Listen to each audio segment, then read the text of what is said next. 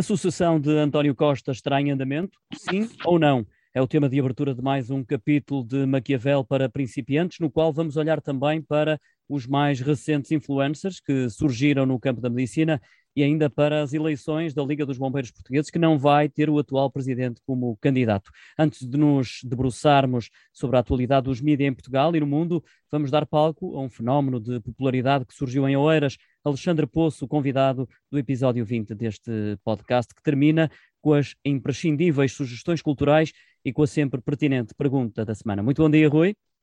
Olá, Nuno, estás bem? Tá, Tudo em ordem, pá. A voz estás também. em grande forma, como sempre, pá. Portanto, tento acompanhar. Já agora, já agora como, como, e como é que está o teu, o teu podcast? Tem Também tens bem. o teu podcast, portanto, Sim, podes, é já agora aproveita. Temos tido bastante adesão, está em franco Aproveita para dizer como é que se chama, para quem, para quem nos ouve. Com arte, dizer, conversas com exatamente, arte, onde tu fazes entrevistas. Pá, eh, para o fazer, porque de facto é um espaço no qual damos voz eh, não só aos políticos, como também aos empresários da, da região do Norte. Certo, muito bem. Estás a ver, olha, queres melhor do que isto? Utilizas o, o, o podcast líder de audiências do Jornal Económico para promover o teu, que depois não digas que não sou teu amigo. Mas pronto, vamos. agora vamos, à, vamos ao que interessa. Portanto, saudar em primeiro lugar todos os, todos os ouvintes. Depois também dizer que mais a, daqui para mais um bocadinho à frente teremos como convidado, como eu tinha anunciado, o Alexandre Poço, que é o candidato sensação provavelmente o candidato que foi mais falado nestas eleições, portanto não podia deixar de estar aqui ainda por cima porque tenho, sou amigo dele e conheço há muitos anos e portanto tenho todo o gosto em o convidar e portanto olha, para aquilo que tu começas vou agarrar numa, numa, na capa do Jornal Económico desta semana. Uma entrevista do João Marcelino feita exatamente à Mariana Vieira da Silva. Ora bem, quem me ouve e quem nos ouve, lembra-se na semana passada eu falei da Mariana Vieira da Silva ser, uh, portanto, neste momento primeiro-ministro em exercício, devido às férias dos três principais, dos três principais membros do governo, António Costa, uh, Augusto Santos Silva e Pedro Cisa Vieira. E também disse que tinha sido o primeiro a falar da Mariana Vieira da Silva como possível sucessor em Portugal em junho, no Expresso da Meia-Noite na SIC Notícias. Curiosamente, portanto, temos, aliás, a, a manchete do Jornal Económico a frase dela é a seguinte: é inevitável que o PS venha a ter uma secretária-geral. Naturalmente pode-se não estar a referir a ela, porque já tivemos o PSD como uma líder, Manuela Ferreira Leite, o Bloco de Esquerda uh, tem uma líder, a Catarina Martins, temos uma grande líder europeia, Angela Merkel, portanto, em todos os países vai havendo cada vez mais mulheres e é natural que um dia destes o PS tenha a sua primeira líder uh, feminina. Poderá ser Ana Catarina Mendes, que também está mais no terreno, não sei quem será, mas o que ela diz é cauteloso e, portanto, é para não assustar ninguém, é inevitável que o PS venha a ter uma secretária-geral, porque é, o mundo assim o dita. Mas fica para a história, que eu gosto de dizer isto, porque já iremos falar de comentadores hoje, porque há muitos comentadores a falar de coisas que não sabem rigorosamente nada, infelizmente fui eu o primeiro em televisão a falar dela como sucessora. Sim. Temos manchete do Jornal Económica, do Jornal Económico, e tivemos página inteira no Expresso, exatamente também a falar do mesmo, da Mariana Vieira da Silva como assessora de António Costa, aliás, peça essa escrita pela Liliana Valente, que esteve ao meu lado e concordou com o que eu disse na altura, no Expresso da meia-noite. Portanto, é, de facto, um cenário que já muito tinhas antecipado. Já tinha antecipado e, portanto, era esta nota que eu queria dar, porque às vezes eh, nós temos muita gente a comentar nos espaços públicos, nomeadamente televisões, que não sabe nada e por isso eu até lhes agradeço e já lá irei, porque cada vez mais vai crescendo os consumos de outros conteúdos, porque as pessoas vão vendo quem é sério, quem é independente e quem sabe do que está a falar.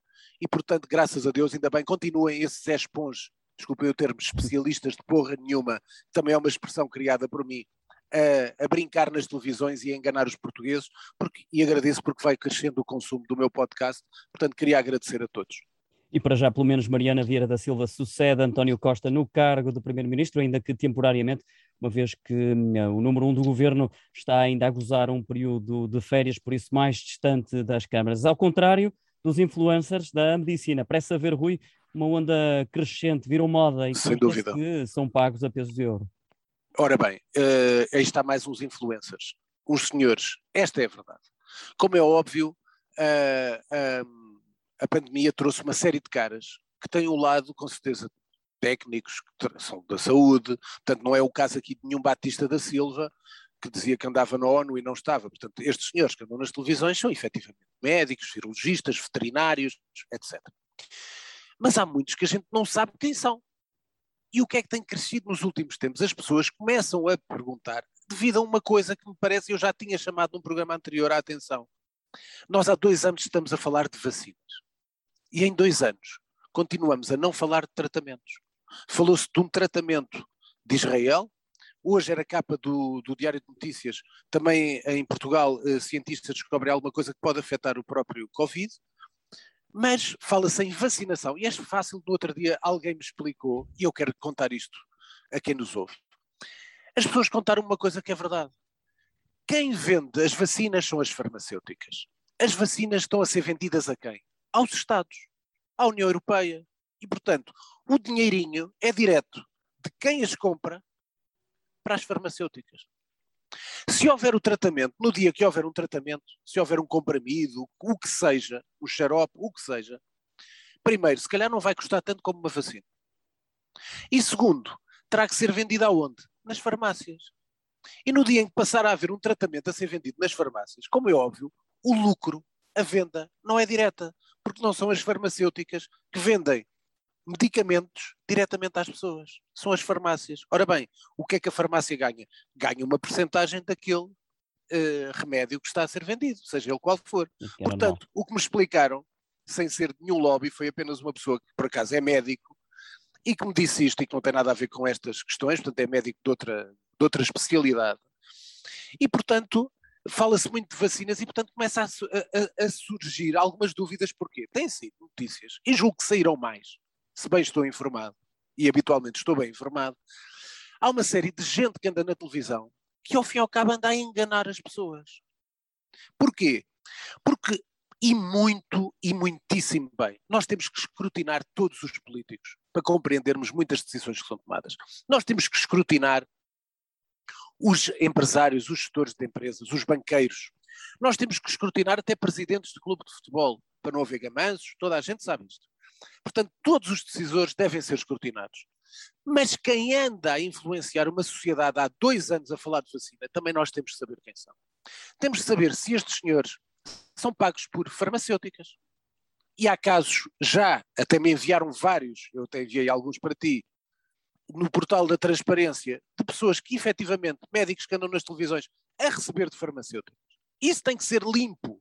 Porquê? Para não haver suspeitas. Nós temos um país que está farto de vigaristas. E quando falo de vigaristas, falo dos banqueiros que nos enganaram, dos Aprígio Santos, do João Berardo, de tantos eles, Zeinal Bava, Granadeiro, Mexias, de todas estas alegadas notícias que nos chegam todos os dias.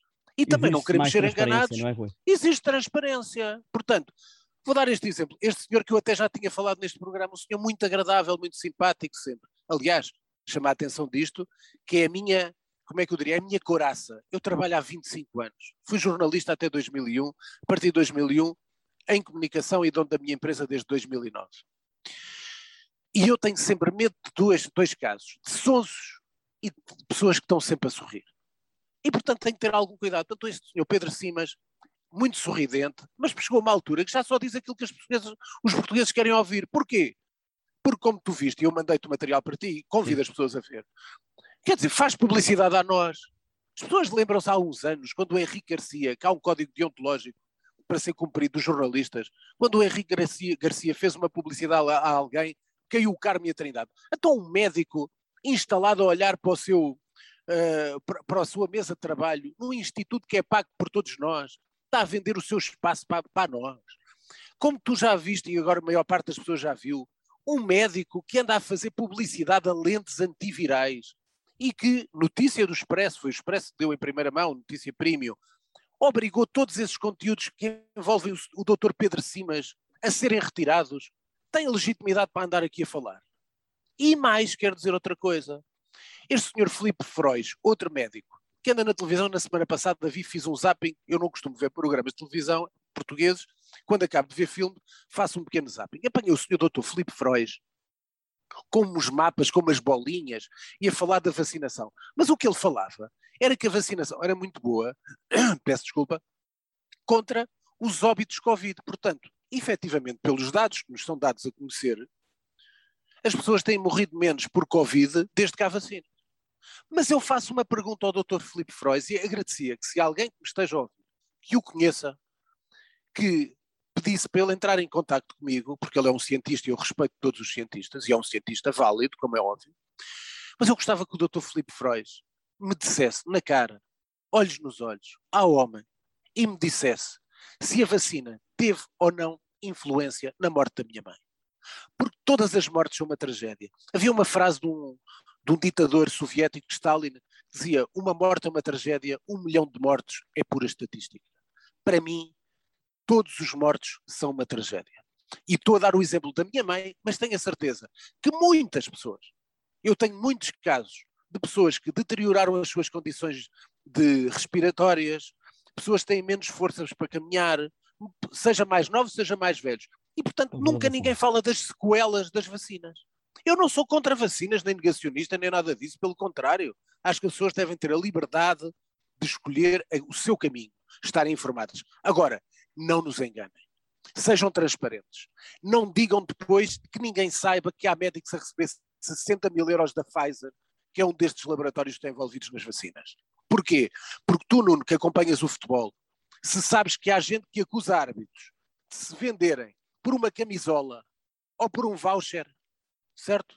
Sim. Então que me expliquem como é que a gente não se vende por receber 60 mil euros de uma farmacêutica e depois vem para a televisão fazer os favores às ditas farmacêuticas.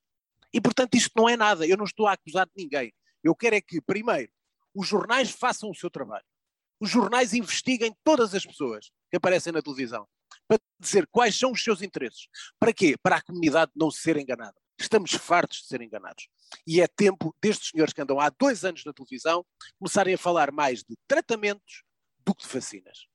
E as críticas vão subindo de tom relativamente a estes novos protagonistas do palco mediático. Quem também não parece ser muito bem visto pela opinião pública é o atual presidente da Liga dos Bombeiros Portugueses, Jaime Marta Soares, que já anunciou que não se vai recandidatar ao cargo. Sou muito rápido neste comentário. Acho que é a melhor notícia para os bombeiros portugueses dos últimos anos é a saída de cena de Jaime Marta Soares. É uma criatura ridícula que acha que é um grande orador, passou pelo Sporting no, como presidente da mesa da Assembleia Geral de Bruno Carvalho e é unanimemente, unanimemente reconhecido como um dos piores presidentes de sempre da Assembleia Geral do Sporting. É uma criatura ridícula. Há muitas histórias também que se envolviam. Olha, quando eu fiz um pequeno comentário sobre Jaime Marta Soares, uh, houve muita gente logo a pôr-me no moral uma série de histórias. Era bom que Jaime Marta Soares e a sua família também fossem alvo de alguma pesquisa daquelas pessoas, tanto jornalistas como pelas questões de transparência. Se há ou não uh, gato escondido com rabo de, de, gato escondido com rabo de fora enquanto ele foi presidente da Liga dos Bombeiros Portugueses. Portanto, acho que para os bombeiros portugueses já é tempo deste senhor sair de cena. Acho que é a melhor notícia dos últimos anos para os bombeiros portugueses. Lembro que as eleições para a Liga dos Bombeiros Portugueses estão marcadas para 30 de outubro. E a propósito de eleições, Rui, chegou a altura de apresentarmos o nosso convidado de hoje. É candidato à Câmara de Oeiras nas autárquicas marcadas para o próximo mês. Trata-se de Poço, Alexandre Poço. É verdade. Obrigado por, esta apresentação à James Bond. Ao fim e ao cabo, até rima quase com os outdoors do Alexandre. Uh, dizer que, em primeiro lugar, antes de passar a palavra ao Alexandre, uh, dizer que o Alexandre, como eu disse na semana passada, anunciando que ele vinha estar aqui connosco, o Alexandre não me impactou com os seus outdoors por um motivo. O Alexandre para mim não era um desconhecido, já o conheço há muito tempo e da geração dele, posso dizê-lo sem qualquer problema, porque gosto de arriscar, como tu sabes, já arrisquei até no primeiro tema do programa e fui o primeiro a dizê-lo em televisão, na SIC Notícias, nos parece também à noite, auguro que desta geração do PSD há duas pessoas que têm excelente talento e que são pessoas que têm pernas para andar no futuro. Uma é o Alexandre Poço, a outra é a Margarida Balseiro Lopes, por acaso foi a antecessora do Alexandre. Mas passando estas palavras, e não é só por amizade com o Alexandre, Alexandre, bem-vindo. É um gosto ter-te aqui comigo e com o Nuno e com os nossos ouvintes. E, portanto, olha, uh, primeiro também te queria agradecer a mensagem. Isto também isto é um podcast pessoal, apesar de ser do Jornal Económico, mas também agradecer a mensagem quando, quando morreu a minha mãe. Pá, foste impecável. E, e queria-te fazer esta pergunta. Alcançaste os objetivos com os outdoors, sim ou não? Olha, antes de mais, uh, bom, bom dia, agradeço, agradeço o teu convite, Rui. Uh, tenho, tenho grande estima e consideração por ti, és um dos, um dos perfis obrigatórios de leitura no, no meu Facebook e também quero deixar aqui um, um bom dia e um olá ao, ao Nuno Braga uh, e agradecer. É um prazer tê-lo aqui, Alexandre. É, e agradecer esta, esta oportunidade de falar aqui um pouco convosco. Uh, eu penso que quando nós estamos a, a, a planear uma, uma, candidatura ou uma campanha autárquica, nós temos de ter bem presente duas coisas. Em primeiro lugar, o realismo do desafio. E, em segundo lugar, aquilo a que nós nos propomos, ou seja, qual é que é o, o, o objetivo final a que nós nos propomos, seja do ponto de vista de, do programa político, seja daquilo que nós queremos de ambição para a candidatura, seja de objetivos eleitorais. E quando uh, decidimos uh, ter uma estratégia uh, ousada, irreverente, coloquem o nome que, que, entenderem, estou certo que indiferente ninguém ficou, tanto para, para aqueles que odiaram os cartazes e que me bombardearam as redes sociais a dizer que, que, era uma loucura e que tínhamos perdido o juízo ou o bom senso de vez, quer para aqueles que gostaram muito e que veem nisto uma forma apelativa de comunicar, eu penso que há algo que, à partida, para mim era essencial. Quando aceitei ser candidato à Câmara Municipal de Oeiras, a convite do, do presidente do meu partido, houve algo que eu, desde o início, queria, combater. Por um lado, a ideia da missão impossível. Porque se porque se eu acredito, e acredito e tenho o realismo de dizer, que Isaltino Moraes é eleitoralmente imbatível, eu penso que na vida, na política, não há impossibilidades, não há missões impossíveis. Mesmo que nós sabendo, mesmo nós sabendo que, do ponto de vista eleitoral, uh, Isaltino Moraes vai para o nono mandato, eu, quando nasci, Isaltino já era presidente uh, no seu segundo mandato e, portanto, eu tenho os pés bem assentes no chão. Mas em torno da ideia da missão impossível, que eu vi N, N vezes repetida, a mesma, a mesma história, eu penso que nós quisemos pegar nessa, nessa, nessa fórmula ou nessa, nessa expressão, que é uma realidade eleitoral do meu Conselho, para construir a partir daí uma, uma narrativa.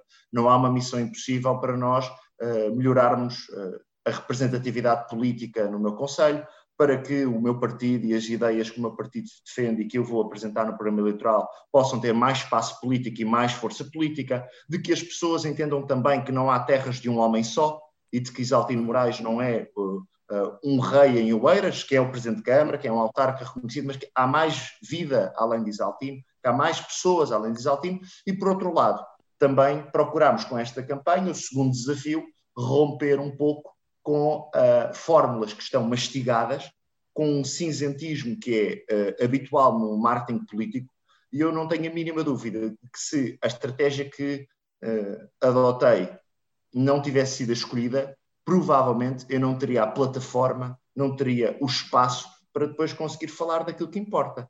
Há certo. quem me diga, bom, mas a candidatura assim parece que é uma brincadeira. Bom, eu respondo, não brinco com, com o meu conselho, não brinco com o meu Sim. país, não brinco com política, gosto de fazer política, uh, tenho responsabilidades políticas atualmente e por isso aquilo que eu uh, pretendo com esta comunicação é demonstrar que nós, através de um jogo estético assumido, de utilização de uma linguagem talvez mais coloquial, talvez mais próxima de narrativas de séries, de televisões e de narrativas que nós uh, conhecemos da nossa vida pessoal e da nossa vida em sociedade, com os nossos amigos, com os nossos conhecidos e que fazem parte do nosso imaginário coletivo, trazer essas referências para o campo da, comunica da comunicação política. Alexandre, permita-me que coloque uma questão, com a promessa de vos limitar, obviamente, para okay. o, uh, o diálogo de seguida. Esta candidatura não se trata, sobretudo, de um investimento a longo prazo na sua carreira política, e já agora, uh, quem será o responsável por uma estratégia de comunicação tão bem sucedida?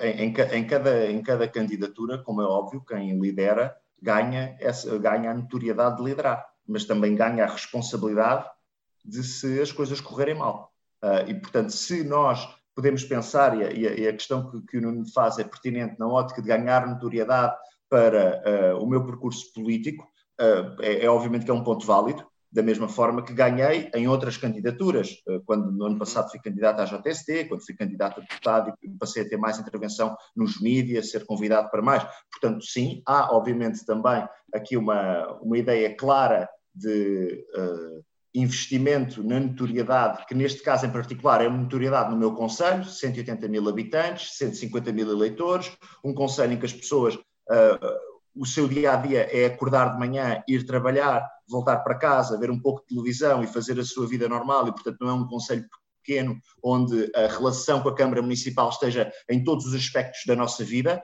Uh, há também esse objetivo de, para uma população grande, nós termos a capacidade de apresentar um candidato que tem uma notoriedade, neste caso minha, substancialmente inferior, eu nem quero pôr um número, mas uh, relativamente a Isaltino Moraes é substancialmente inferior, aliás, penso que qualquer autarca do país terá menos notoriedade que Isaltino Moraes, uh, por todos os motivos e mais alguns, e por outro lado, a esta notoriedade e este, este crescimento, se eu tivesse adotado e se a minha candidatura tivesse adotado aquela uh, mesmice do costume, bom, eu estou certo que iria pôr uns cartazes como como Remax ou como imobiliária, Sim. e depois a coisa continuava. Mas também com essa autoridade também vem a responsabilidade dos resultados. Olha, eu quero dizer-te só duas coisas, aliás, para, para dizer. Primeira coisa que é muito importante, tu fizeste um vídeo magnífico, saltavas de paraquedas, onde durante um minuto explicavas as tuas ideias. Primeiro, dar-te aqui uma, uma nota que tu ainda não disseste, mas que eu ajudo, é que efetivamente tu não és paraquedista em Oeiras, porque há muitos, como nós sabemos, na política há muitos paraquedistas que de repente aparecem e são candidatos a câmaras. E essa, caso, nota não, foi, tu... essa nota foi mudada, é, que isto poderia ser um bom é, vídeo também para alguém que é paraquedista no sítio qualquer. Pronto, e portanto, tu és uma pessoa que acho que eres de Porto Salvo, não és? Tu já sim, foste candidata à junta de Porto Salvo? Eu, eu, nasci, eu, nasci, em Oeiras, vivi em, em Oeiras, Salvo até, exatamente. Até, até, há quatro meses, agora vivo em Oeiras, sim. na rua acima ao sítio Certo, era exatamente. Isso é a primeira coisa. Segunda nota, relativamente àquilo que tu disseste da mesmice do costume em questão de marketing político, é óbvio. Ou, hoje em dia, o marketing político, eu já fiz muitas campanhas, como tu sabes, aliás, conhecemos no decorrer de uma, um, ou temos uma candidatura que nós sabemos que vai para ganhar e tem que seguir uma linha que é para ganhar, ou então temos que romper. E aqui está aqui um bom exemplo que eu te quero dar. Ora bem, os que não gostaram da tua, da tua ousadia, da tua audácia em termos de campanha política, se calhar são alguns que bateram palmas há muitos anos. Houve alguém que também com imaginação, com audácia, decidiu para romper com o status quo de uma Câmara Municipal que era de um partido há muitos anos, que era o PCP na altura, CDU, e esse senhor decidiu, quando era jovem, audaz e tinha tempo para isso, decidiu fazer uma, uma corrida do burro contra o Ferrari. Se calhar alguns que não gostaram da tua campanha bateram palmas à audácia de António Costa quando foi candidato à Câmara de Louros, que era um feudo, como tu te lembras, sempre de Severiano Falcão, que era o líder da CDU. Ora bem, Portanto, o que eu acho é que, em termos, acho que usaste bem, podias ter usado mal, houve quem não gostasse, como é óbvio, está na... isso é óbvio. Aliás, os outdoors hoje em dia, como tu sabes, eu costumo dizer isto, parece que todos são especialistas em comunicação. Nenhum tem opinião sobre pontes, nem edifícios, não são engenheiros nem arquitetos. Mas depois sobre comunicação, todos acham que sabem um bocadinho e que têm jeito. Ora, isto não é assim. A comunicação não é uma ciência exata como a matemática, mas há profissionais e há amadores, ponto final. Portanto, e uma coisa que eu respondo pela, pela pergunta que o Nuno fez. O responsável de uma comunicação, quem quer que seja que trabalhe contigo, aconselha-te. É uma máxima minha que eu digo a todos os clientes. Eu sou consultor de comunicação. O decisor é o candidato. Portanto, quem decidiu ter essa linha, tu podes ter ouvido várias opiniões, mas quem decidiu a tua linha, quem arriscou essa linha, o mérito será sempre teu, para bem e para mal. Mas eu quero te fazer duas perguntas agora, se calhar mais difíceis. Primeiro, nós já sabemos, e tu tens essa honestidade intelectual de dizer isso, que é muito difícil, como é óbvio, romper um bom autarca, tem que ser a verdade, que mudou a face de Oeiras, Isaltino Moraes. Já esteve preso, já pagou pelos seus pecados, é um homem livre, tem direito a trabalhar. E, portanto, é, tu, as pessoas esquecem-se que o candidato antes de ti é uma pessoa que, que, eu também conheço, como tu sabes, quem sou amigo, que é o Ângelo Pereira, que atualmente teve um, um resultado abaixo de dois dígitos, e que depois se tornou presidente da Distrital de Lisboa. Portanto, a primeira pergunta é: quanto é que é a tua ambição? Quanto é que tu achas que é um bom resultado? E a segunda pergunta é a pergunta mais difícil. Achas que no momento atual Rui Rio ajuda alguma coisa os candidatos do PSD? Achas que a marca PSD, neste momento, uh, uh, valoriza os seus candidatos?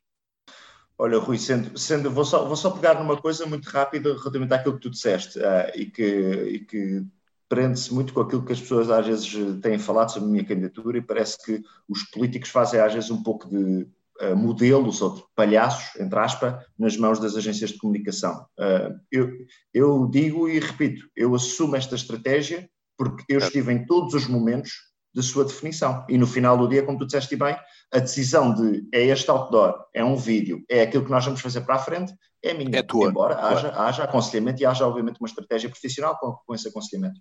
Por outro lado, no âmbito dos resultados, há quatro anos o PSD em Oeiras, coligado com, com o CDS, uh, teve uh, 8%, num contexto eleitoral em que nós ainda não tínhamos nem iniciativa liberal, que tem um impacto significativo em Oeiras, fruto da sua demografia e fruto da classe média que existe em Oeiras, é um dos conselhos mais fortes da iniciativa liberal, e por outro lado também não existia o, o fenómeno André Ventura e, e, o Partido Chega.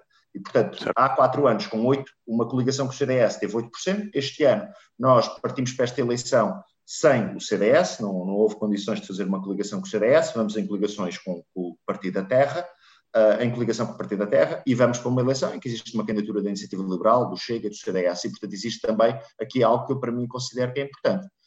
No voto útil do espaço de centro-direita-direita em Oeiras, uh, aquilo que importa é as pessoas perceberem que só há uma força política que pode fazer esse papel de oposição construtiva e de oposição a favor de Oeiras a Isaltino Moraes, que é o PSD. E que cada voto que vá para outras forças políticas provavelmente não terá a sua uh, reprodução em mandatos e, portanto, não terá essa consequência.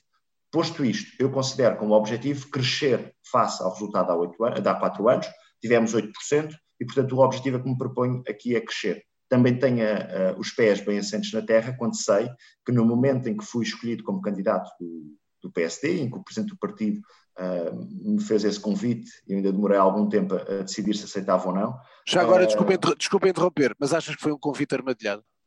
Uh, não, uh, nem um convite armadilhado, nem, nem um prémio. Uh, foi apenas convidar alguém de Oeiras, que é deputado, que é presidente da JST. Por outro lado, considero que crescer é importante, mas também, como dizia há pouco, antes da, antes da, da tua nota do, do Presidente Envenenado,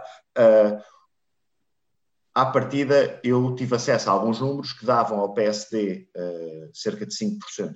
E, portanto, é partir para este combate uh, sem nada a perder, mas sabendo que nós podemos ter muito a ganhar para o futuro, neste caso com a representação política do, do meu partido. Por outro lado, uh, eu entendo que, como, e, e, sou honesto na minha avaliação, a marca PSD não está a passar um bom momento. Eu não me refiro a uma ou duas sondagens, refiro-me a uma tendência que demonstra que o PSD não está a conseguir ser alternativa. Também não alinho naquele discurso de que o PSD não tem ideias. É, é, é, é, outro âmbito. O PSD até tem ideias, o PSD tem propostas. O PSD, ao longo dos últimos tempos, e com a, com a liderança de, de Rui Rio, que sou insuspeito de falar, a liderança do Rio tem apresentado essas propostas, mas está algo a falhar neste momento, ou pelo menos nos últimos tempos, em que claramente essas propostas, N documentos produzidos pelo, pelo Joaquim Sarmento e pelo Conselho Estratégico Nacional, pela Direção Nacional, não estão a conseguir ter uma reprodução em quer em bandeiras que nós possamos associar ao PSD, uma ideia transformadora da sociedade, uma ideia transformadora da, da economia, uh, quer no âmbito da, dos resultados que se medem pela uma apreciação através das sondagens. E, portanto, respondendo à tua questão, acredito que este é um momento eleitoral difícil para a marca PSD, mas uh, já houve outros momentos também no passado em que foi difícil. As autárquicas de 2013, no auge da, da crise, no auge do programa de assistência financeira, foram muito difíceis, mas eu penso que nós, pelo menos eu, eu tenho esta visão quando me perguntam ou quando dizem que é difícil às vezes e que parece que o Partido Socialista mexicanizou a política portuguesa. Eu digo sempre, o PSD é um partido que se fez contra o vento, é um partido que se fez sem nenhuma internacional a querer receber-nos. É um partido que, quando nasceu, quer o CDS, quer o PS diziam que nós não tínhamos espaço político. Ora, as últimas cinco décadas, uh, os quase 50 anos de democracia demonstraram que nós temos a capacidade de dar a volta a situações difíceis e, portanto, não é um discurso otimista, é um discurso realista, baseado no nosso passado, mas também acreditando que há potencial no meu partido de, embora a marca, embora a organização possa não estar no momento forte do ponto de vista da sua força uh, eleitoral e as sondagens assim o demonstram, ou pelo menos a tendência das sondagens assim o demonstra, e há uma certa dificuldade em se conseguir percepcionar o PSD como uma alternativa, sendo certo que é a única alternativa, mas ainda não está claro que o PSD é a alternativa que vencerá António Costa numa próxima eleição legislativa. Uh, eu acredito que teremos essa capacidade, mesmo nestes contextos difíceis em que vamos a eleições, de conseguir demonstrar que cá também futuro e que o PSD contará muito para, para o futuro, seja em cada um dos conselhos, seja para a tal alternativa maioritária que queremos construir face, a, face ao Partido Socialista e face a António Costa. Olha, o que eu tenho a certeza é que, como fez a pergunta bem o Nuno e tu já respondeste bem, acho que não sei que resultado vais ter, mas desejo-te o melhor porque és uma pessoa como deve ser e és um político com muito futuro e ousado, que é uma coisa que eu gosto. Mas sei que, a meu ver, ganhaste muito nesta campanha, da qual, para a qual desejo-te a maior das felicidades e que te corra tudo bem. Pai, foi um gosto receber-te aqui. Tenho todo o gosto aqui acompanhar-te, mandar-te um abraço para ti e para a tua equipa, onde tenho alguns amigos também e, portanto, as maiores obrigado. felicidades. Tudo a correr bem, Alexandre. Muito obrigado. Muito obrigado. obrigado Alexandre, foi, foi um gosto tê-lo aqui e agradeço-lhe também, em nome do Jornal Económico, a sua presença neste podcast. Muito obrigado. Tá, obrigado. Estamos na reta final de mais um capítulo de Maquiavel para principiantes. Chegou a altura de olharmos para a atualidade dos mídias e começamos com o Spotify, ao qual uh, recorrem preferencialmente os nossos uh, ouvintes para aceder os conteúdos áudio do Jornal Económico, Rui. Eu, como já disse às pessoas, eu costumo ler imprensa internacional. Trago aqui uma notícia uh, de um jornal espanhol, o El Mundo, uh, que saiu este sábado, que não vi nada cá em Portugal sobre isto, sinceramente, e acho que era. São coisas que têm interesse. Vou dar este exemplo.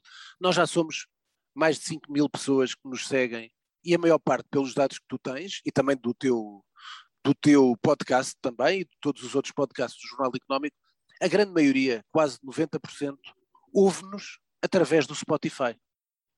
E, portanto, o Spotify é algo que toda a gente que aqui está sabe de que é que eu estou a falar.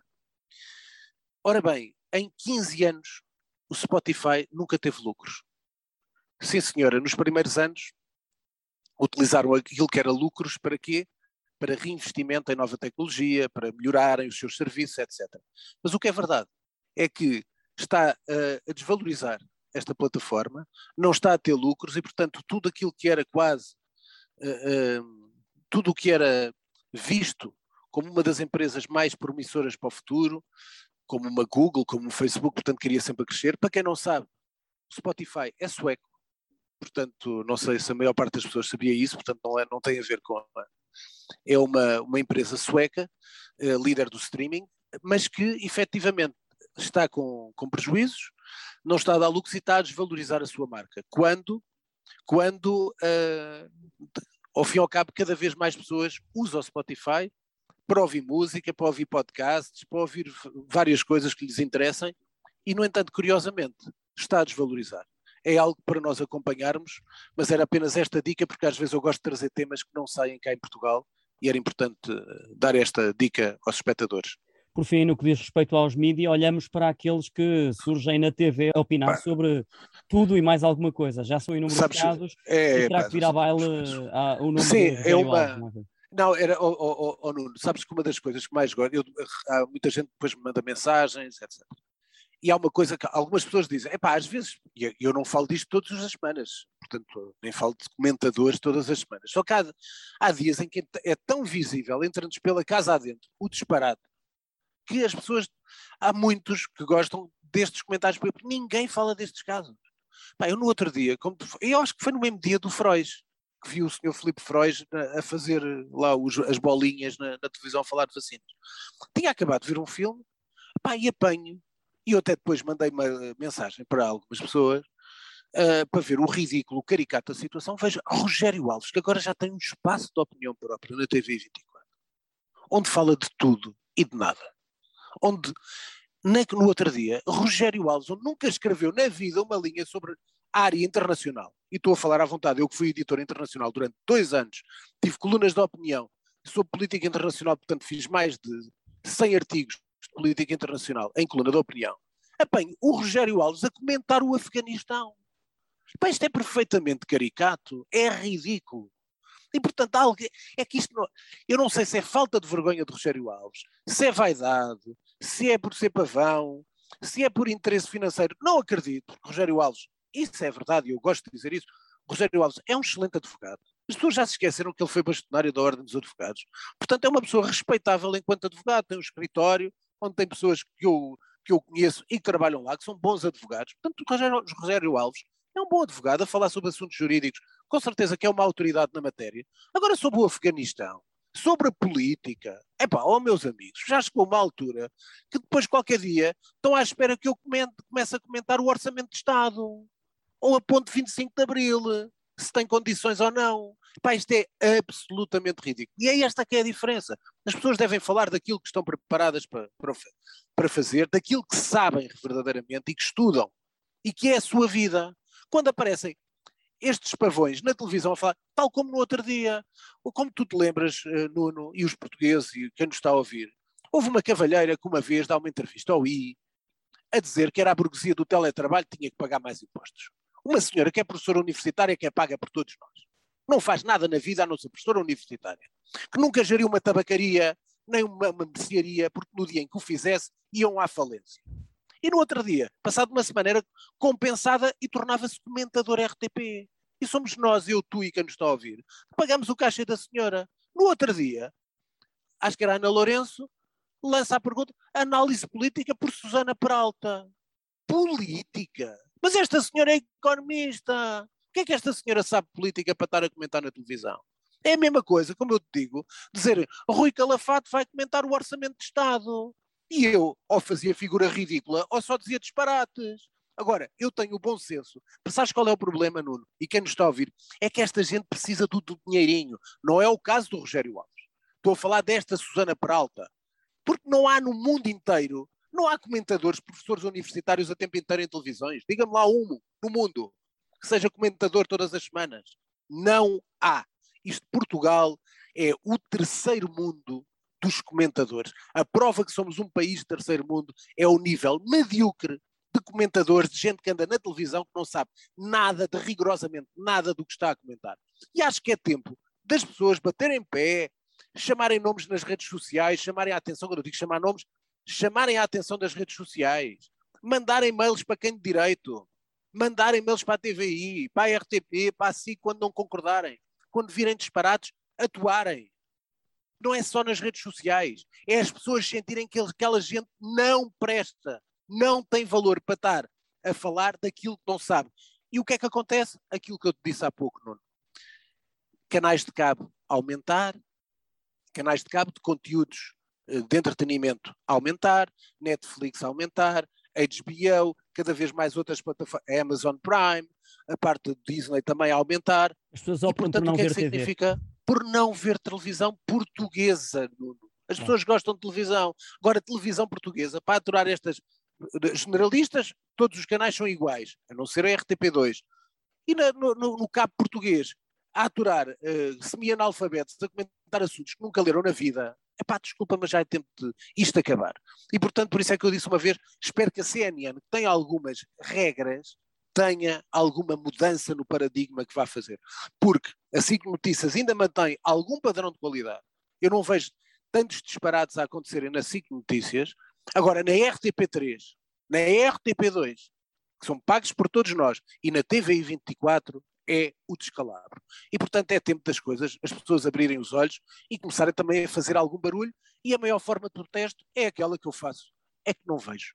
Apanho esta gente quando faço, acabo de ver o meu filme faço um zapping de 5 minutos para ver o que é que está nas televisões e apanho sempre estas criaturas. É azar, podem dizer. Pois é, nisso tenho tido azar, mas não sou só eu que tenho azar. São todos os portugueses que veem esses programas de debate televisivo que têm tido azar nos últimos anos. Por falar em azar, azar para quem nos ouve, porque passamos agora para as habituais sugestões culturais desta semana, significa que estamos perto do fim. É, pronto, olha. Eu esta semana, aliás, como uh, também já tivemos aqui o Alexandre e eu dei estes quase 17 minutos ao, ao, ao Alexandre, que teve muito gosto em o tê-lo cá. Eu esta semana tentei ser rápido para não ultrapassarmos os 40 minutos, eh, ou não muito mais os 40 minutos. E, portanto, a única sugestão que eu vou dar é aproveitarem. Dia 26 começa a Feira do, do, do Livro de Lisboa, peço desculpa, e, uh, e, no dia 27 começa a Feira do Livro no Porto. Portanto, comentário para, para Norte e para Sul. Aproveitem, sobretudo aqui em Lisboa, é um espaço magnífico, o Parque Eduardo VII, dá para estar com as famílias, dá para passear um bocadinho, dá para sentar no, no relevado do Parque Eduardo VII e, portanto, aproveitar, pesquisem os livros que gostem mais, há todas as ofertas, as promoções, há alguns pavilhões, eu depois posso dizer no próximo programa, se calhar ainda não, mas no outro eu direi, farei ficar aqui combinado contigo, darei o, quais são os pavilhões que têm os melhores preços e para lá do livro do dia, que geralmente é sempre 50%, porque há alguns pavilhões que habitualmente estão, têm descontos muito interessantes eu costumo ir habitualmente duas a três vezes, no, no mínimo, à, à, Feira do Livro e, portanto, estou dentro do que se passa e, portanto, fica esse compromisso. Aproveitem a Feira do Livro. Oi, vamos então fechar uh, com a pergunta da semana. O maior julgamento por corrupção em Moçambique vai dar alguma é coisa? Uh, eu, com o cuidado e com o convite de Alexandre Poço, esta semana, como viram, não abordei nenhum tema internacional para não prolongar demasiado o programa. E, portanto, deixei para a pergunta da semana essa. Vai começar, começou ontem, o, o maior julgamento de corrupção da história de Moçambique, que envolve uh, 70 testemunhas, 30, 69 declarantes, entre os quais estão uma série de elite, ligada nomeadamente o filho de Armando Guebuza, que foi o presidente da República de Moçambique, e é o chamado julgamento do processo das, eh, das chamadas dívidas ocultas. Ora, se cai em Portugal eh, é o que é, e portanto continuamos com a impunidade eh, de todos estes notáveis, vamos ver se Moçambique, que é um país africano, mais atrasado, digamos nós, do que os países europeus, se em Moçambique irá haver impunidade ou se pelo contrário, darão o exemplo a Portugal e condenarão alguém pelas alegadas suspeitas de corrupção e dinheiros indevidos. Fechamos assim o Maquiavel para principiantes. Obrigado, Rui. Até para a semana. Obrigado, eu, Nuno. Olha, espero que tenham gostado e, e que tenham gostado também da, da, da, da conversa com o Alexandre Poço. E, e, para a semana cá estamos, Nuno. Foi um gosto também. O Zé Carlos continua de férias, Gosto é portanto, meu. cá estarás, cá estarás tu também para a semana eh, aqui a acompanhar, tá? Este podcast é um abraço para todos. Rui Calafate, abraço Rui, contou com a condução e cuidados técnicos de Nuno Braga. A música está a cargo de Casper. Fechamos o manual. Até para a semana.